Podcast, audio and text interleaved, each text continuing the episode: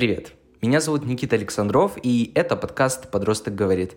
Это подкаст о страхах и сложностях на пути подростков. Я очень рад видеть тебя в третьем сезоне этого подкаста. Я достаточно неожиданно ушел в небольшой отпуск, потому что вдруг резко все навалилось, и я просто не успел сделать подкаст. Но вот у меня появилось время, и я решил, что я не просто сделаю третий сезон подкаста с классными гостями и классными темами. Я сделаю его с видеоверсией. Например, этот эпизод выходит с видеоверсией, и если ты хочешь не только слушать, но и смотреть, то скорее переходи в описание под этим подкастом и переходи на YouTube. Там я выпускаю на своем канале все выпуски третьего эпизода с видеоверсией. Я очень надеюсь, что тебе понравится моя инициатива делать также видеоформат, потому что мне очень близок этот формат, я сам люблю видео и занимаюсь им активно, поэтому очень надеюсь, что ты меня в этом поддержишь. Если ты хочешь и дальше получать новый контент от меня, то подписывайся также, пожалуйста, на Патреоне, потому что там я также пишу различные рассылки, делаю секретные видео и подкасты и другие интересные форматы, которые не выходят в общем доступе. В этом эпизоде подкаста я не один. Я пригласил к себе Элину Дейли. Она ведет свой канал, а также делает э, контент для Патреона, котором рассказывает о тех вещах, в которых она может быть полезна. Она рассказывает о тех вещах, через которые она прошла сама, делится своим опытом корпоративной работы. Поэтому я решил, что я хочу чуть подробнее узнать об ее опыте жизни в разных странах, учебе в разных э, местах, а также работе в разных местах и даже странах. Она делится своим большим жизненным опытом, и мне этот разговор очень понравился благодаря его душевности и достаточной полезности. Также хочу уточнить важный момент. Дело в том, что я из-за своей рассеянности не записал правильно свою дорожку, поэтому вместо звука с микрофона у меня был звук с наушников, а, как вы понимаете, это далеко, далеко и далеко не идеальный звук, поэтому, конечно же, я не мог его вставить в этот подкаст. Поэтому вместо моих монологов в диалоге с Элиной ты услышишь переозвученные вопросы, а вместо моего личика, собственно, увидишь заставки между этими вопросами, если ты смотришь видеоверсию. В любом случае, я сделал все возможное, чтобы тебе было максимально комфортно слушать и смотреть этот выпуск, поэтому надеюсь, что все будет классно. Я желаю тебе приятного прослушивания. Подключаем Элину. Расскажи немного о том, чем ты сейчас занимаешься. Сейчас я занимаюсь э, ведением своего канала, своим сообществом на Патреоне. И, в общем-то, вот весь свой опыт в маркетинге, который я сколько я там, 8 лет работала на всякие организации, в компаниях, в госучреждениях, в стартапах, я просто сейчас все то же самое делаю для себя, для того, чтобы свой личный бренд э, растить, чтобы какие-то свои амбиции удовлетворять и в общем-то, рекламирую сама себя вот так вот. Так как я э, в своих прошлых работах вообще, в принципе, работала большей части в контент-маркетинге, то э, я как-то никогда особенно не разделяла по платформам, потому что сегодня такое время, когда ты любой контент можешь использовать одновременно там на нескольких платформах, и э, не могу сказать, что я прямо большинство сил бросаю на YouTube сейчас, потому что у меня довольно-таки в равных долях э, я и каналом занимаюсь, и там, например, сейчас я развиваю TikTok и Яндекс.Дзен, новые платформы пробую, плюс там у меня есть Instagram, плюс Patreon, то есть для меня это все очень такие важные вещи, и поэтому ну, не скажу равнозначно важные, потому что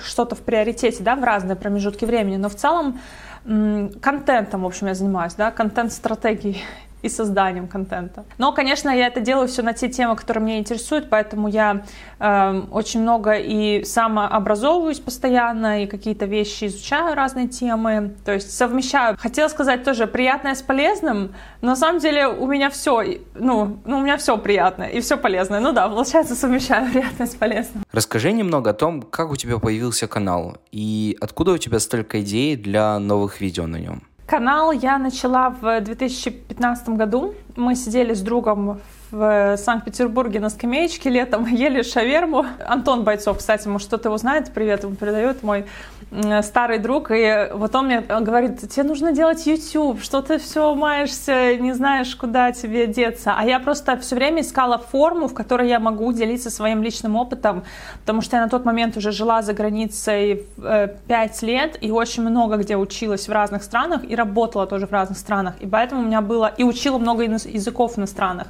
То есть у меня был реально такой микс уже опыта, да, вроде небольшого, но такого, которым уже можно делиться. И я вот искала, где я могу это удобно делать. Но у меня были очень много лет текстовые блоги, я там с 12 лет их веду. То есть для меня сам блогинг э, как формат, он абсолютно не чужд мне. Но вот именно YouTube как такая платформа, как медиум, вот пришел в 2015 году вот с такой подачей дружеской. Но насчет идей, на самом деле, вот сейчас, получается, 6 лет уже я веду канал, и, конечно, иногда бывает тоже какой-то ступор, да, немножко такой творческий кризис, но я скажу, что вот опыт жизненный, наверное, дает какие-то идеи и темы постоянно. И я очень многое беру из общения со своими сообщниками, да, с ребятами из сообщества, с людьми, которые мне в Инстаграме комментарии пишут, потому что ты видишь все равно общие какие-то тенденции о том, что сейчас волнует людей, и ты думаешь, окей, вот если уже столько раз мне писали вот этот вопрос, может быть, пора уже его осветить публично. То есть таким образом, знаешь,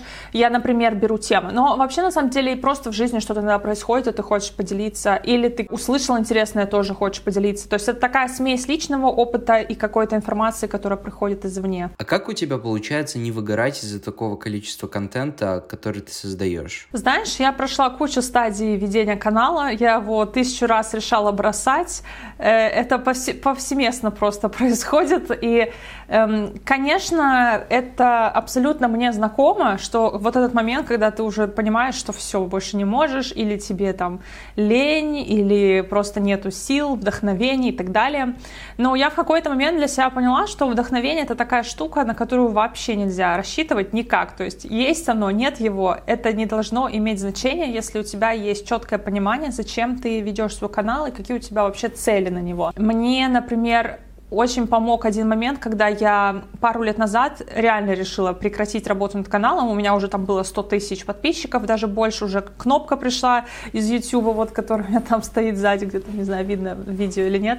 Но и я понимаю, что вот ну все, это, по-моему, потолок, кнопка пришла, уже знаешь, как бы уровень закрыт вот этот, и ты так достигнут, да, какой-то уровень, и ты думаешь, ну, значит, пора на пенсию, YouTube пенсию. И мне тогда очень помогло понять, а что мне сейчас вообще тяжело дается, почему я хочу на самом деле эм, прекратить это делать. Я выявила для себя ну вот несколько причин, которые я вот сейчас могу так на вскидку вспомнить. Первое это то, что меня очень утомляло общение с аудиторией, именно то, что все время в комментарии какие-то приходят, и тебе нужно их обрабатывать, да. А второе это то, что я не очень люблю монтажом заниматься, а на тот момент меня прямо конкретно уже вот бесило делать монтаж. То есть я не могла на физическом уровне, я даже Final Cut Pro просто не могла открывать, потому что мне настолько было... Как я, я как только представляла этот объем работы, я понимала, что я сейчас, ну, с ума сойду. Я просто должна здесь еще добавить, что я в тот момент работала full time в офисе, э, в компании, где было постоянно очень много развития и много работы интересной, и много людей тоже, общения с людьми. И я еще тогда вела подкаст с подругой. То есть у меня было как бы очень много уже, знаешь, дел одновременно, и канал был одним из тех, которые я думала, что, может быть, пора как раз его убрать. Но, знаешь, я тебе скажу, вот как э, выбраться из этой ситуации, да, вот когда я поняла для себя, что мне вообще мешает, мне сразу стало проще понять, как разрешить этот вопрос. То есть я нашла помощь в виде монтажера, и я также немножко, наверное, изменила свое отношение к общению с аудиторией. И плюс я, конечно, очень такой вообще человек, который все-таки любит расписание, и мне расписание очень упрощает жизнь. Я вообще очень верю в то, что иметь спокойную, размеренную жизнь можно только если у тебя она по расписанию. Потому что если ты живешь в хаосе, то невозможно иметь хорошее качество жизни, когда у тебя все кувырком и вверх дном. И, в общем-то, я во многом, вот даже сейчас, да, когда YouTube, это, ну, в том числе YouTube, вообще весь этот content creation бизнес, это моя основная деятельность, которая приносит мне доход, то я просто понимаю, что это то, что я выбрала сейчас делать, и если я дала себе слово, что я хочу это развивать и этим заниматься, значит, я должна этим заниматься. Тут нету такого, что я сегодня там ленюсь или сегодня я не хочу. Если реально надо что-то сделать, то я просто сажусь и делаю. Но я здесь также должна добавить, что вот этот вид деятельности, он все равно дает себе во многом большую свободу, потому что ты можешь выбирать, в какой день и, и в какое время ты можешь это делать. Да? Например, сегодня до разговора с тобой я успела с утра съездить в город, сделать какие-то дела свои, и сейчас мы с тобой поговорим, и я буду во второй половине дня работой заниматься. Да? А иногда, наоборот, я люблю с утра все сделать, а потом во второй половине дня поехать куда-то. То есть это очень круто, когда ты, знаешь, гибкость можешь проявлять, и это тоже помогает вот, избежать вот этого ощущения рутины.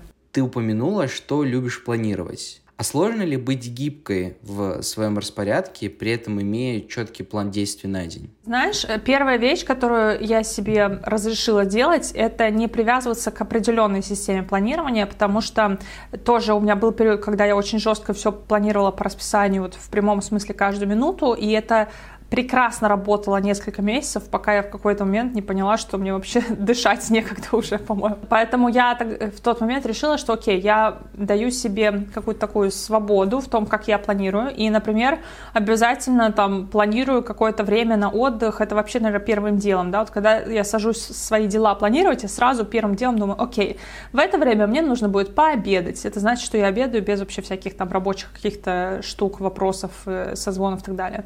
Потом я думаю, окей, вечером я хочу там пойти погулять или побегать, да, или утром я хочу пойти побегать. То есть я сначала планирую все, что вообще никак не связано с работой, и что мне доставляет такое вот постороннее какое-то удовольствие, да, потому что работа тоже удовольствие доставляет, но немножко другое, да, все-таки там задействованный мозг, и тебе нужно так напрягать извилины. То есть э, сначала планируешь отдых, и потом зависит от какого-то конкретного дня, ну, например, если я знаю, что мне нужно написать завтра статью на Patreon е про там баланс между работой и жизнью, да, например. И я знаю, что окей, вот завтра прямо нужно будет сесть с утра до вечера посидеть. И опять же, я даю себе, там, допустим, в 6 часов на то, чтобы качественно там какой-то research провести. И знаю, что вот э, мне нужно будет свое время для отдыха вокруг вот этих 6 часов как-то проставить. Ну, то есть такие вещи, когда я сначала, ну, то есть я знаю, что у меня есть задача, я знаю, что вот конкретно завтра я буду только этим заниматься, и все. И вот в такие дни, когда у меня есть одна большая задача, я не пытаюсь в этот же день засунуть еще три маленьких вещи на случай, а вдруг я успею это сделать, потому что тогда к концу дня ты не успеваешь в итоге это сделать, и ты огорчаешься, потому что ты понимаешь, что вот у тебя в списке было там четыре вещи, а ты успел только одну большую сделать, да.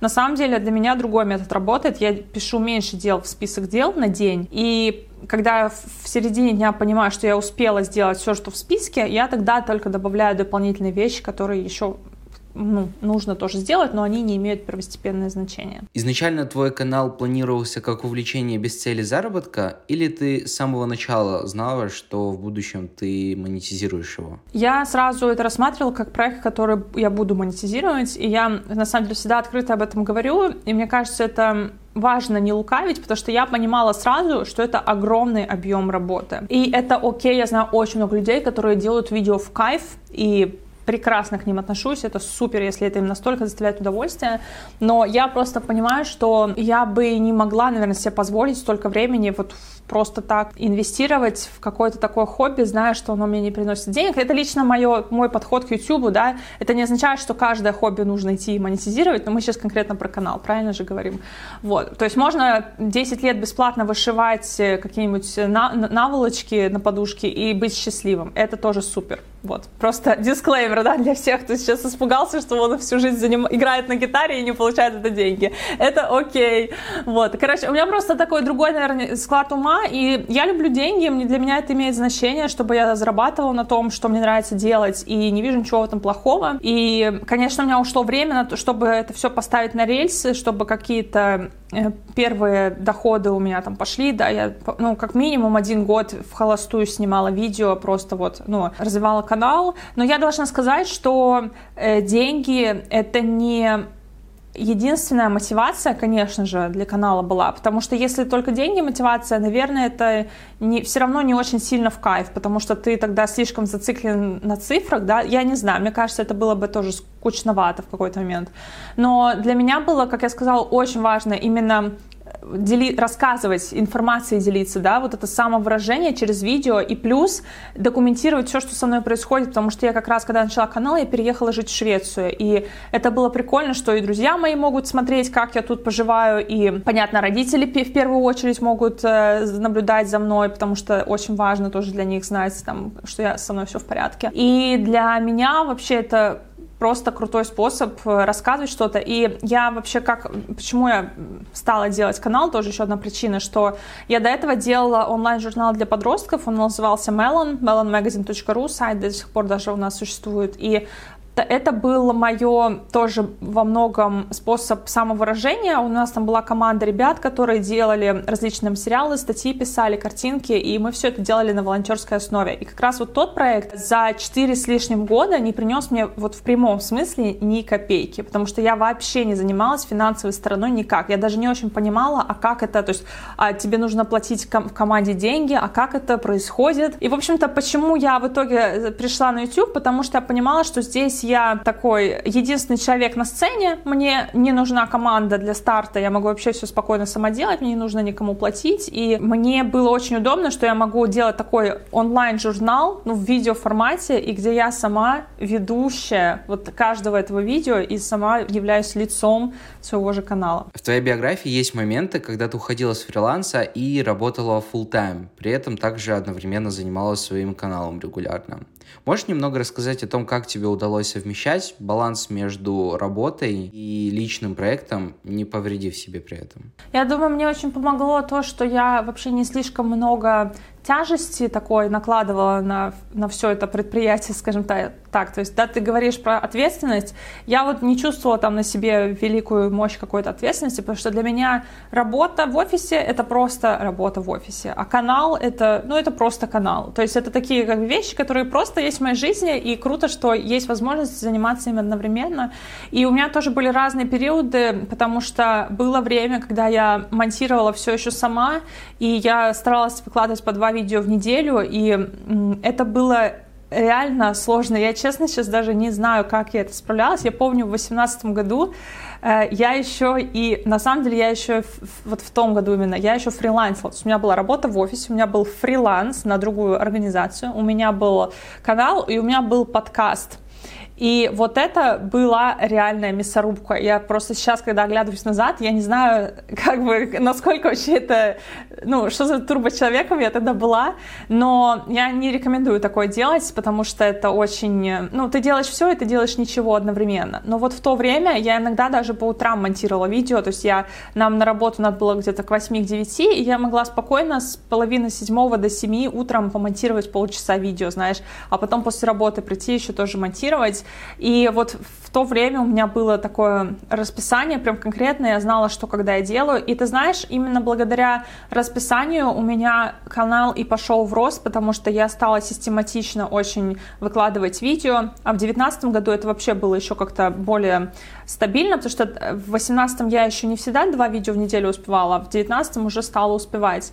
И очень мне помогло еще в плане роста канала то, что я в девятнадцатом году переехала жить в очень красивую квартиру, которая была уже меблированная, красиво обставлена, и там какое-то такое настроение в этой квартире было, что я и сама хотела снимать красивый контент, и обстановка этому сопутствовала, и, в общем-то, все так вот пазл сложился, и пошел рост. Куча разных обстоятельств маленьких, которые позволили, в общем-то, выжить в этом бою. Но я не рекомендую. Вообще, много работать это не круто. Я вот против этих всех многозадачностей и все дела. Я думаю, что вот про многозадачность в том конкретно ключе я имела в виду, когда именно очень много разных вещей, которые ты делаешь одновременно, и есть что выкинуть из этого списка. Вот это хорошо. То есть я вот в нужный момент просто какие-то вещи убрала, которые я уже поняла, что они в долгосрочной перспективе не настолько важны мне, наверное. Вот канал, я думаю, что это окей совмещать работу с каким-то еще проектом, да, абсолютно, как-то вот в твоем случае, да, например. И это, на самом деле, даже правильный способ, чтобы не бросать работу и заниматься только чем-то одним, потому что гарантий все равно нет, и зависит, конечно, все от твоей финансовой ситуации, твоего вообще состо...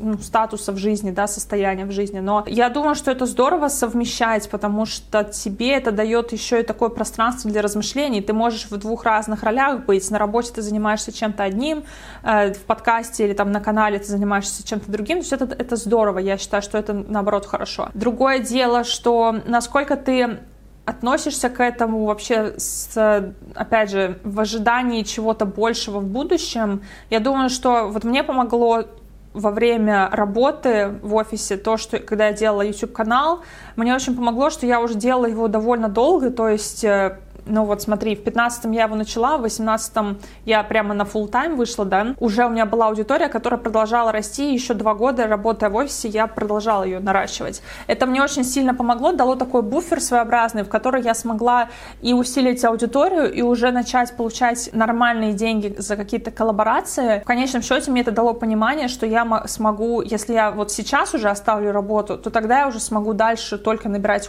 обороты и финансово быть независимой от какой-либо э, работы в найме. Но вот этот момент очень важно прощупать, когда ты понимаешь, что если ты сейчас уйдешь, то тебе есть откуда получать деньги, тебе есть что развивать, уже прям вот такое реальное, знаешь, такое вот осязаемое.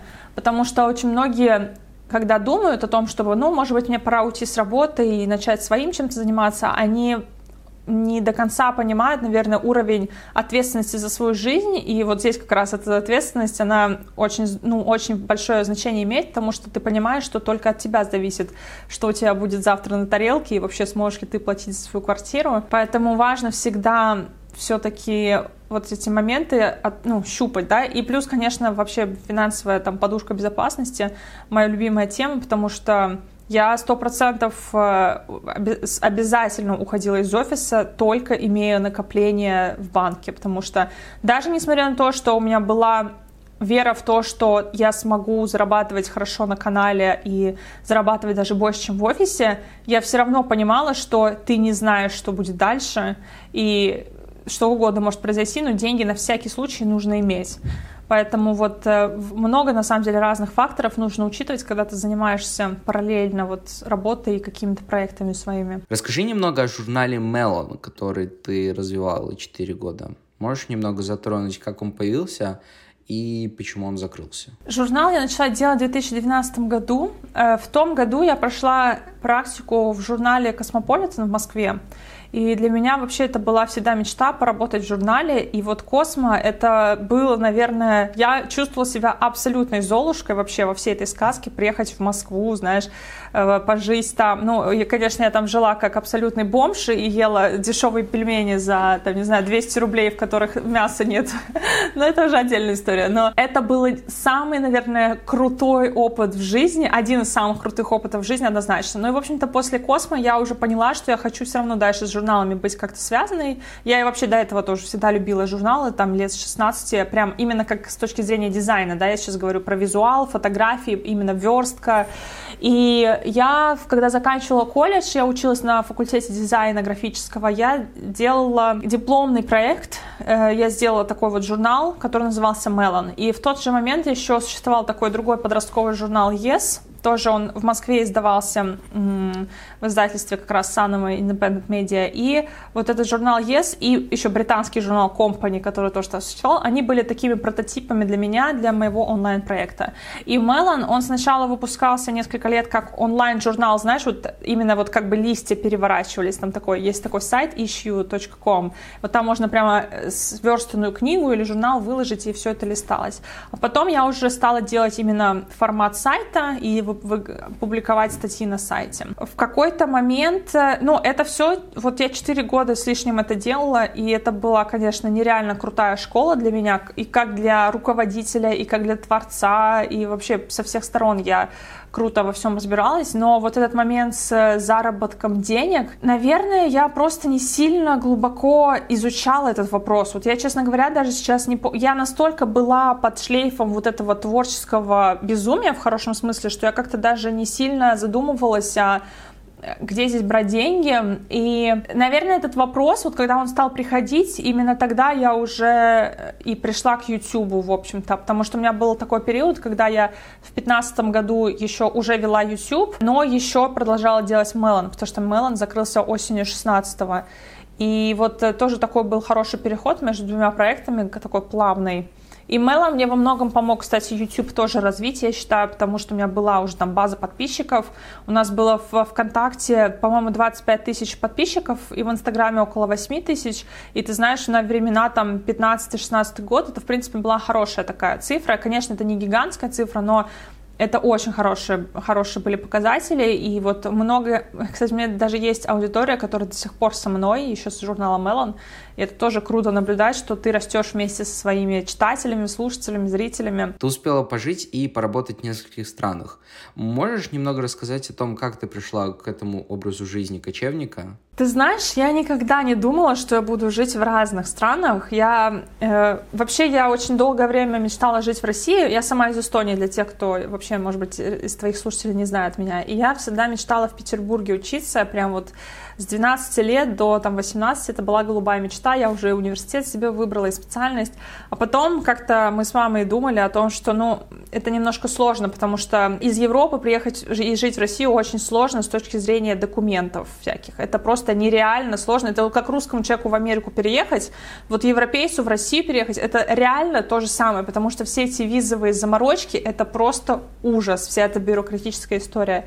И, в общем-то, уже в 12 классе, когда я училась последний год в школе я поняла, что э, проще в Европе все-таки учиться, и в Данию я подала документы, плюс я искала всегда бесплатное образование, целенаправленно.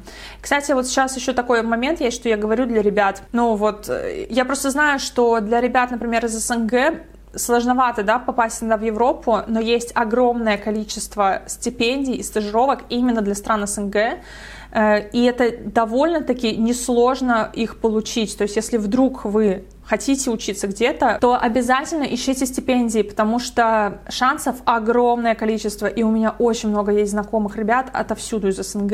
У меня есть даже видео на канале, если кому-то интересно, может, э, можете погуглить или на Дейли, как э, учиться бесплатно. Так как у меня вот, да, мне, у меня была немного другая ситуация, мне было проще, в принципе, чуть-чуть поехать учиться в другую страну, я искала бесплатную учебу и в Данию поступила.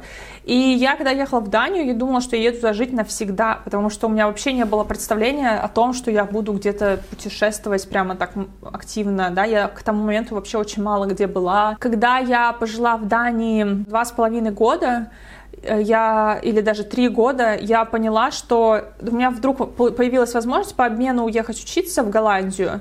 И я решила поехать, и когда я там пожила и поучилась, то я подумала, а зачем мне возвращаться в Данию, если я могу еще куда-то поехать работать уже теперь после бакалавриата, знаешь? И я тогда попала в Германию на работу и на стажировку. И вот это был, наверное, такой момент переломный, как именно вот поездка на э, семестр по обмену в Голландии, он мне как раз дал понимание, что Оказывается, не обязательно в одной стране вообще всю жизнь жить, и можно переезжать. И это было осознание, которое также показало, что это не очень сложно переезжать, в принципе, да, если у тебя есть куда ехать, и ты разбираешься, как все свои документы какие-то оформить. Потом это переросло в мой образ жизни. Это, знаешь, это как стала такая привязанность большая. Мне стало сложно усидеть на месте, и это на самом деле тоже в какой-то момент очень сильно надоедает. Это в этом не всегда есть там, куча классных каких-то плюсов, потому что все равно в какой-то момент начинает хотеться уже прекратить мотаться по всему свету с вещами. Вот я как раз сейчас в той стадии, когда больше пока не хочу никуда переезжать жить. Я не зарекаюсь больше вообще ни на что, но вот конкретно в ближайшие там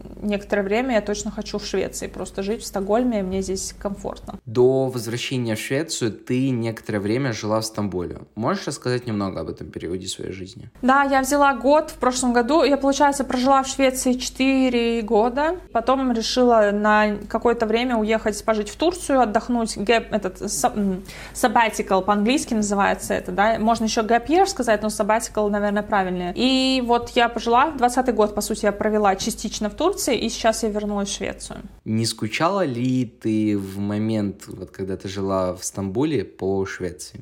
Однозначно не скучала, потому что моей целью было поехать в такое место, где все будет кардинально другим и кардинально отличаться от моей обычной жизни. И в Стамбул я выбрала абсолютно сознательно. Вообще изначально я планировала прямо путешествовать в 2020 году, но вот получилось, что в итоге вокруг, ну, в Турции только и была, да, я ездила между Стамбулом и Эстонией. Я даже рада, что так сложилось, потому что я смогла еще лучше в культуру турецкую окунуться и понять ее лучше, и мне очень нравится. Я должна сказать, что в Стамбуле я была два раза до того, как туда поехать прямо жить конкретно. То есть первый раз я просто поехала путешествовать на неделю одна в отпуск, а второй раз я поехала тоже в отпуск в Бодрум и еще заехала в Стамбул по, по дороге обратно, уже чтобы реально прицениться и посмотреть, а смогла бы ли я здесь пожить несколько месяцев. Но я просто нашла некоторые свои какие-то райончики, такие очень крутые, где супер классный контингент, где невероятно какие-то интересные люди живут. В целом я могу сказать, что я получила все, что я хотела, и, наверное, даже больше от опыта жизни там. Это очень позитивно вообще повлияло на меня, на мое самоощущение. И, ну, я там точно не скучала по Швеции, потому что я знала, что я в Швецию вернусь, но вот именно в тот момент я знала, что мне нужно прожить все как есть, вот в таком в чистом виде в Турции. Приходится ли тебе снова приспосабливаться к Швеции и европейской культуре? Ты знаешь, не было на самом деле таких моментов, потому что я как-то... Ну, я все-таки здесь уже много лет до этого прожила, поэтому для меня это было как возвращение домой, скорее, да, в родные пенаты. И я, наоборот, скажу, что мне, конечно же, в Турции приходилось привыкать к разным каким-то вещам. Ну, не то чтобы привыкать, даже я не скажу, что я сильно старалась привыкнуть, потому что, опять же, я знала, что это временно. Там в Стокгольме, наоборот, мне было приятно, когда я вернулась, быть там, где мне все знакомо, где я все понимаю, где я понимаю, как устроен мир и как себя здесь нужно вести, потому что вот в Турции как раз я не всегда понимала какие-то культурные вот эти коды, так что здесь я была рада вернуться назад. А возникает ли у тебя ощущение одиночества из-за того, что из-за постоянных передвижений ты как бы отдаляешься от своих родных и друзей? Ну, я всегда вообще с момента отъезда из дома в 19 лет, когда мне исполнилось, я всегда была на связи с семьей каждый день или через день, но это просто даже не обсуждалось, что я всегда хотела сама быть на связи с родными. Поэтому, и я еще должна здесь сказать, что когда я уезжала и вообще с тех пор Э, я, живя в других странах, я всегда понимала, что это мой личный выбор, и что меня никто не заставлял куда-то ехать. Знаешь, я не скажу, что я там очень безумно скучаю по дому, потому что, во-первых, я всегда на связи с домом, во-вторых, я регулярно езжу к э, родным. Конечно, бывают регулярно моменты с периодичностью с какой-то определенной, когда ты хочешь прямо сейчас оказаться там дома, у родных, с родителями, с семьей, и это окей, я считаю, это абсолютно нормально, и Вообще это хороший даже знак, что все-таки у тебя крепкая привязанность с твоей семьей, и ты хочешь их видеть, и ты по ним скучаешь. Бывали ли моменты, когда я хотела все бросить и уехать обратно домой к родителям? Да, бывали. И бывало, бывало прямо очень жестко, что я вообще не понимала, ну, почему я тут сейчас одна за границей, почему я вообще это для себя выбрала, и что, ну, неужели так будет всегда? Вот, вот такая регулярно в какой-то момент просачивалась у меня мысль. Но, наверное, в какой-то момент я просто это все как будто бы переросла, что ли. Я даже не знаю, честно говоря, что мне помогло перейти вот этот рубеж, когда я перестала грустить, но регулярно такое было. А что касается каких-то друзей, например, то тоже мне очень было всегда легко, что мы все на связи, да. Я думаю, что большинство людей поняли, как это в 2020 году, да, вот, вот то, как люди вдруг застряли в разных странах и могли только созваниваться, вот так я жила всю свою сознательную жизнь. И поэтому для меня это образ жизни, это не какое-то что-то странное или уникальное, это просто порядок вещей. И когда ты живешь с осознанием, что это так, как должно быть, то тебе как-то проще становится. Но опять же, важный вот этот момент, я скажу, что когда человек в другую страну приезжает жить, он должен понимать, что он это делает осознанно. Комментировали ли родители как-то то, что ты выбрала для себя быть человеком мира и начала часто переезжать? Родители никак не комментировали, они всегда поддерживали это, но никогда они не осуждали. И что особенно ценно, даже когда я поехала жить в Турцию одна, э, они, ну, я знаю, что они очень волновались за меня, но они практически не подавали видео, но потому что ты сам можешь, наверное, представить, что это очень много разных есть стереотипов или каких-то неприятных историй, когда одна девушка едет жить в Турцию, это же что такое? Тебя там схватят, платок наденут, в гарем отправят, ну, в общем, все вот это вот. Ну, я не знаю, что родителям помогло просто это все принять. Они, наверное, понимали, что я же все равно это сделаю, в принципе, поэтому нету смысла, наверное, как-то переубеждать меня. Ну и плюс, знаешь, еще когда тебя переубеждают что-то делать, это наоборот в тебе такой огонь зажигает, и ты наоборот хочешь делать это еще сильнее. Я думаю, что в этом смысле у моей мамы, например, всегда тактика, мне кажется, такая, что она э, как бы позволяет мне спокойно делать все, что я делаю, сделать свои ошибки и самой прийти к какому-то правильному выводу. Вот это, кстати, мне кажется, вообще очень ценно, когда человек сам какие-то вещи понимает про себя и сам понимает, что для него лучше, вместо того, чтобы под диктовку жить. Можешь вот немного рассказать об этой проблеме сепарации от родителей? Потому что я сам столкнулся с проблемами, связанными с тем, что родители не то что были прям супер готовы меня отпустить а в свободное плавание. Ты знаешь, я думаю, родители, они везде одинаковые, в принципе, да, понятно, что тут же зависит все не от страны, а от того, насколько родители сами по себе люди цельные, в себе уверенные, с собой дружащие, и вот эта проблема, про которую ты сейчас говоришь, да, что э, тебя не хотели отпускать и так далее, Никита, это не твоя проблема, это проблема твоих родителей, у которых просто, и не только твоих, да, огромное количество есть таких примеров, как у тебя, и я постоянно тоже в, даже у себя получаю комментарии там в YouTube где-то от людей, которым уже там лет по 25, они все никак не могут съехать, потому что родители боятся, что они останутся одни. Но это действительно проблема не ребенка, а родителей, которые просто наверное, слишком тесно выстроили свою жизнь вокруг своего ребенка, что не представляют себе самостоятельной жизни теперь уже.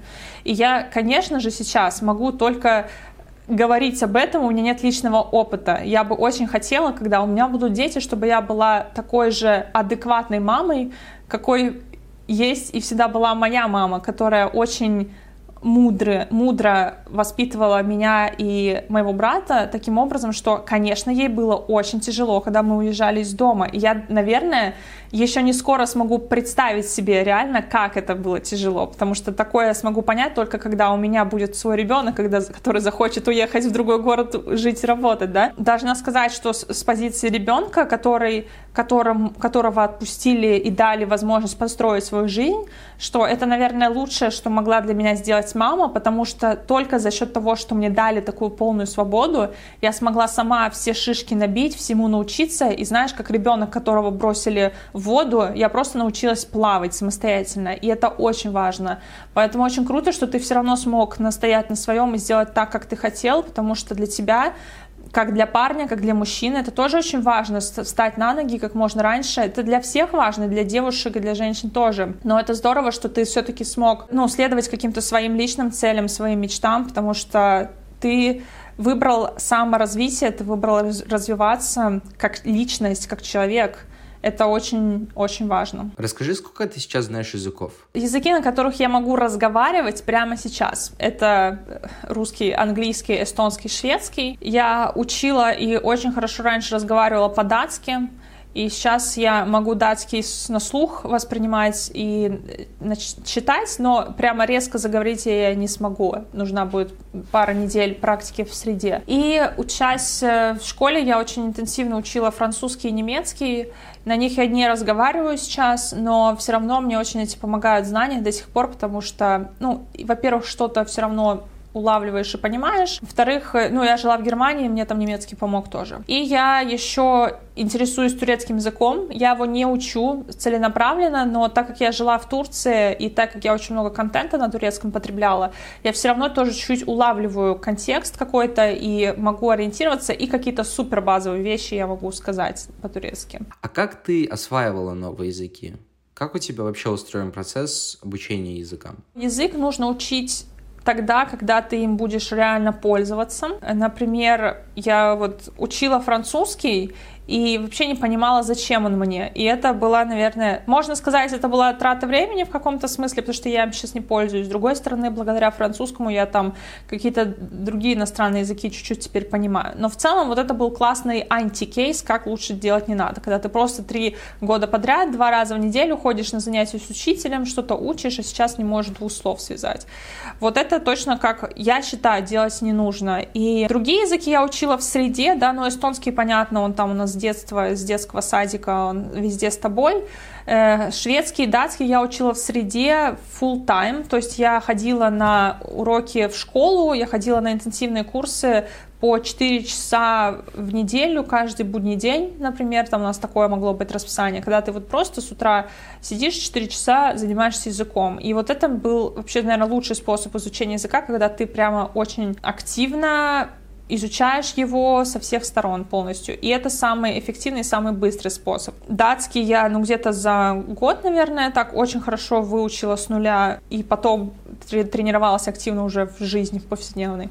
А шведский я на основе датского выучила за полгода, уже смогла через полгода вообще очень хорошо разговаривать. Фишка в том, что чем больше языков ты учишь, тем проще это становится. Обязательно нужно знать английский, это даже, мне кажется, вообще не обсуждается в современном мире, потому что это просто твой ключ к возможностям вообще к любым. В общем, да, языки — это классная вещь, которая вообще простраивает твой мозг. Ты изучаешь правила, ты изучаешь культуру, ты изучаешь какие-то новые слова, новые понятия, и это, мне кажется, очень интересное вообще явление, интересное времяпрепровождение. И еще очень важно иметь, да, понимание, зачем ты его учишь, в плане, это тебе даст мотивацию, да, знаешь, многие говорят, ну где найти мотивацию учить английский?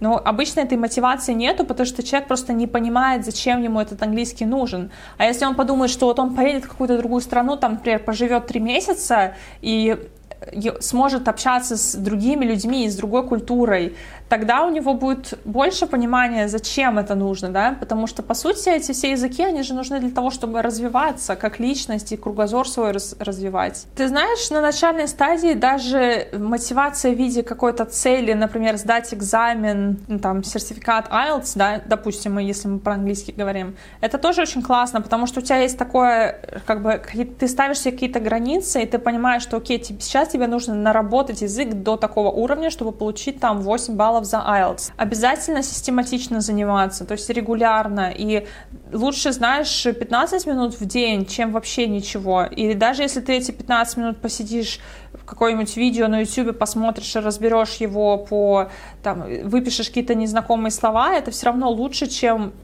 если ты вообще ничего не сделаешь и будешь, допустим, раз в неделю этим языком заниматься. И я думаю, вообще в целом очень важно изучать еще и какую-то культуру той страны, чей язык ты учишь, или даже вот просто если ты видишь, как живут эти люди, чей язык ты учишь, ты можешь за ними следить там в Инстаграме, смотреть видео на Ютубе, это всегда дает, мне кажется, еще больше понимания, почему ты хочешь его учить, потому что когда ты видишь, что ты хочешь как будто прикоснуться к этой культуре, ты хочешь стать частью ее или быть в кругу этих людей, это очень здорово всегда тоже подбадривает, то есть вот окружать себя по максимуму информацией на другом языке и каким какими-то вот культурными такими вещами, я считаю, тоже очень важно. Вот вот на вскидку такие сейчас вещи мне на ум пришли. Можешь немного рассказать о том, каким ты была подростком? Тянуло ли тебя к саморазвитию и была ли ты осознанным подростком? Слушай, я это очень интересная тема, потому что я с тобой разговариваю как с человеком из нового поколения. Я 91 -го года рождения, начнем с этого. У нас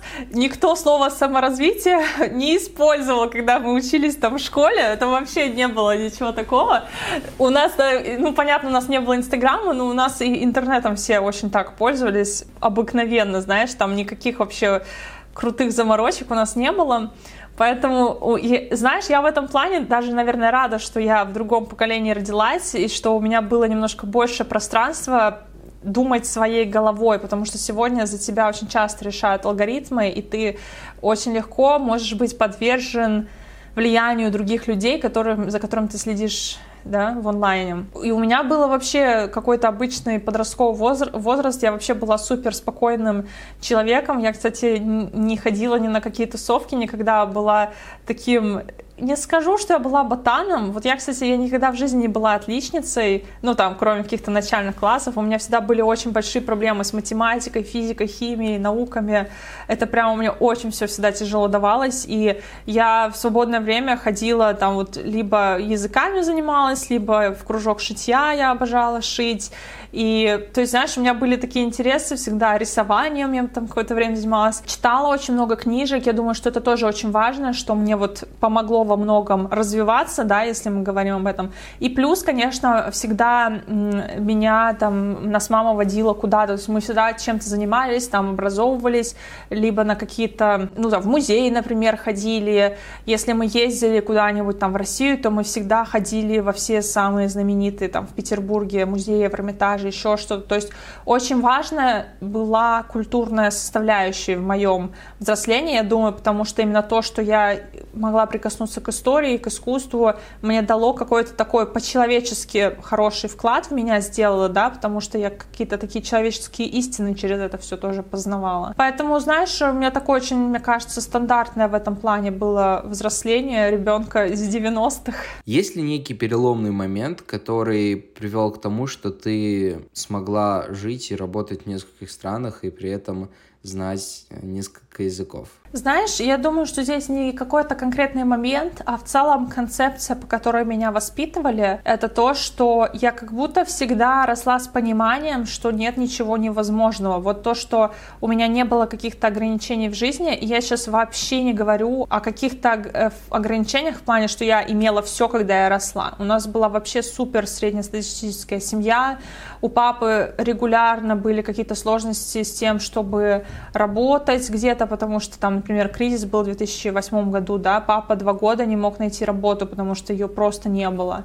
И у нас постоянно были какие-то в семье такие моменты, которые были вообще, ну, непростыми, и я просто про это не разговариваю, потому что это касается моих родителей, это другие люди, которые не выбирали публичность, да, в отличие от меня.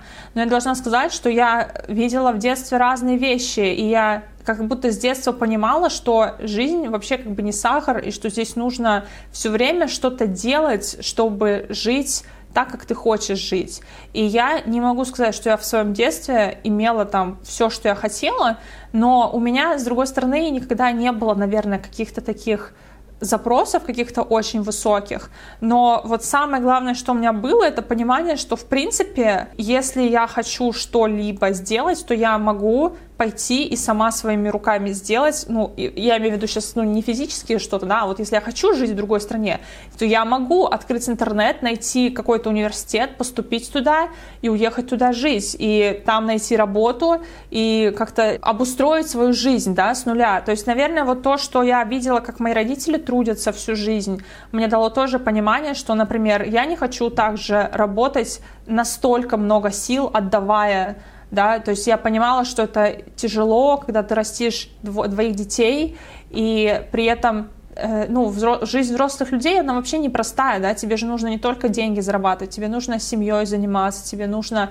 отношениями с своим партнером заниматься, тебе нужно заниматься саморазвитием, тебе нужно еще и помнить, как, э, там, не знаю, обустроить свой дом, то есть есть куча разных факторов, которые составляют жизнь взрослого человека. И вот как при этом всем оставаться адекватным, да, и тот самый баланс иметь, это очень важный вопрос, потому что не всем удается этого добиться, да, какого-то, э, ну, такого сбалансированного состояния.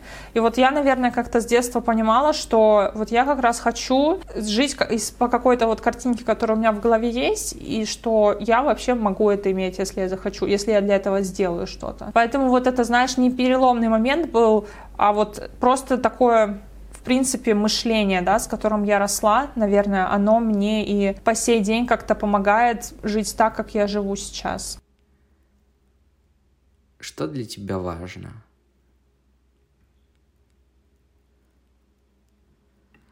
А часто ли у тебя возникает вопрос, куда мне двигаться? И как ты отвечаешь себе на этот вопрос?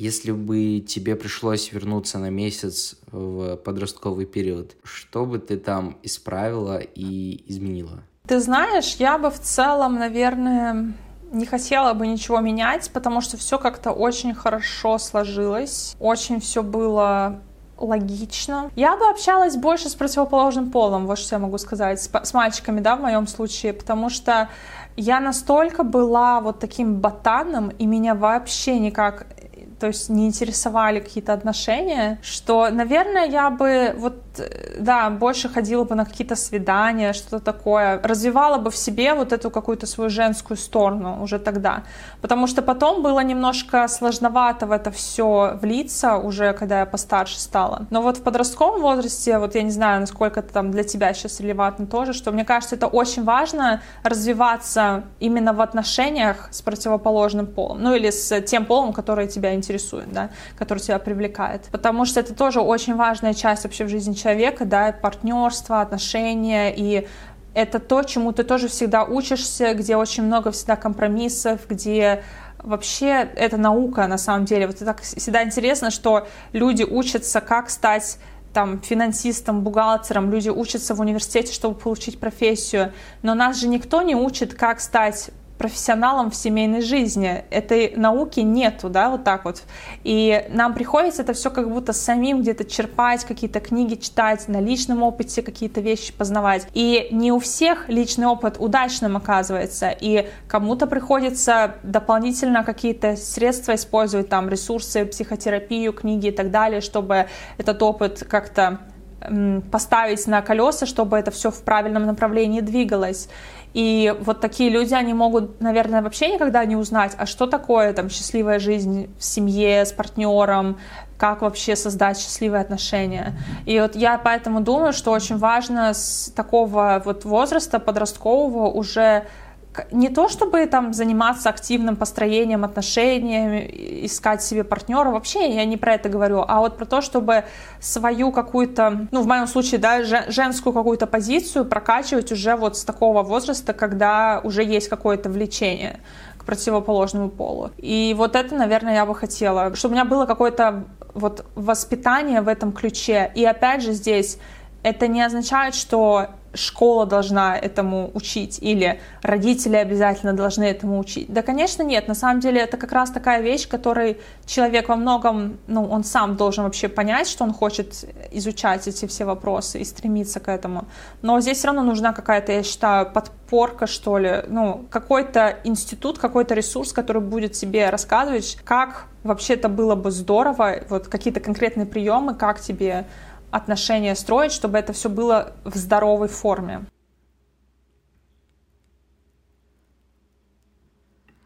А часто ли у тебя возникает вопрос, куда мне двигаться? И как ты отвечаешь себе на этот вопрос?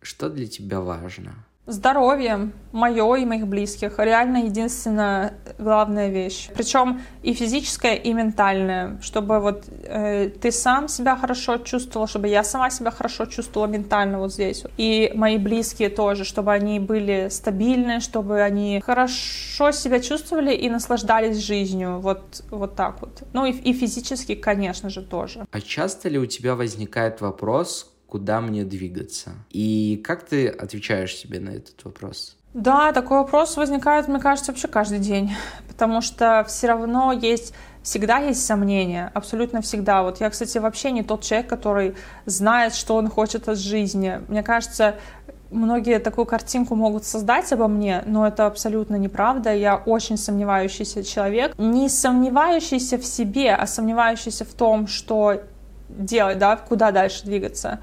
И как я решаю такие вопросы? Ну, это не всегда легко, и иногда у меня какие-то очень жуткие такие припадки случаются, когда я понимаю, что я вообще делаю там не то, что надо было бы. Но я, мне кажется, мне пока что до сих пор удавалось себя все-таки брать в руки и все равно продолжать это делать, потому что в конечном счете все, что мы делаем в какой-то конкретный момент, это же не означает, что мы будем делать это всегда, и что мы всегда будем в том же направлении двигаться. И я думаю, это хорошо давать себе шанс попробовать хотя бы как-то вот какое-то направление, в котором ты сейчас находишься, развить до определенного момента или дать себе слово, что ты ну хотя бы год или три года или сколько-то, какое-то время будешь этим заниматься, и если уже тогда ничего не получится, то тогда ты там уже будешь решать, что делать дальше. Но вот сейчас вот этот ближайший год ты будешь выкладываться на 100%, чтобы у тебя получилось то, что ты делаешь. Получилось так, как ты можешь это сделать. Поэтому, мне кажется, очень важно все равно вот, вот эта вера в себя, она, наверное, один из таких ключевых моментов, которые очень часто и определяет, куда дальше двигаться, потому что дает тебе силы в нужный момент не сложить руки и продолжать идти. Итак, это был весь наш разговор с Элиной. Я очень надеюсь, что тебе понравился этот выпуск, потому что я приложил очень много усилий, чтобы он в итоге вышел, хотя было очень много трудностей для того, чтобы это случилось во-первых, не записался нормально звук, из-за этого мне пришлось доп- дополнительно постараться. Во-вторых, а, мне в целом было сложно впервые делать видеоверсию своего подкаста, хотя я уже очень давно практикую в создании видеоверсий подкастов и других э, больших интервью для каких-то других людей. Я все же еще никогда не делал интервью с видеоверсией для себя, поэтому для меня это был какой-то новый опыт. Я очень надеюсь, что тебе понравилось. Если да, то, пожалуйста, дай знать в комментариях на YouTube или в отзывах в Apple подкастах или на Кастбоксе или на других подкаст-площадках, где отзывы можно оставлять. Я все читаю. А если ты, мой дорогой слушатель, хочешь поддержать мое творчество финансово, то переходи, пожалуйста, по ссылке в описании этого подкаста на Patreon. Там есть несколько вариантов э, ежемесячной подписки. Самый минимальный — это 1 доллар. За эту сумму ты получаешь все основные преимущества моего, моих патронов. Поэтому, пожалуйста, переходи. Мне будет очень приятно получить твою финансовую поддержку, которая поможет мне еще чаще делать видео-выпуски и еще чаще вообще делать этот подкаст, потому что он важен для меня, и я хочу продолжать его делать. В общем-то, спасибо в любом случае за твою поддержку в виде прослушивания моего подкаста. Это уже для меня невероятно важно и приятно, и я это очень ценю. Спасибо тебе большое, что ты был со мной на протяжении этого эпизода. Я прощаюсь с тобой до ближайших времен. Я желаю тебе хорошего дня и хорошей недели. Береги себя, пожалуйста, и пока.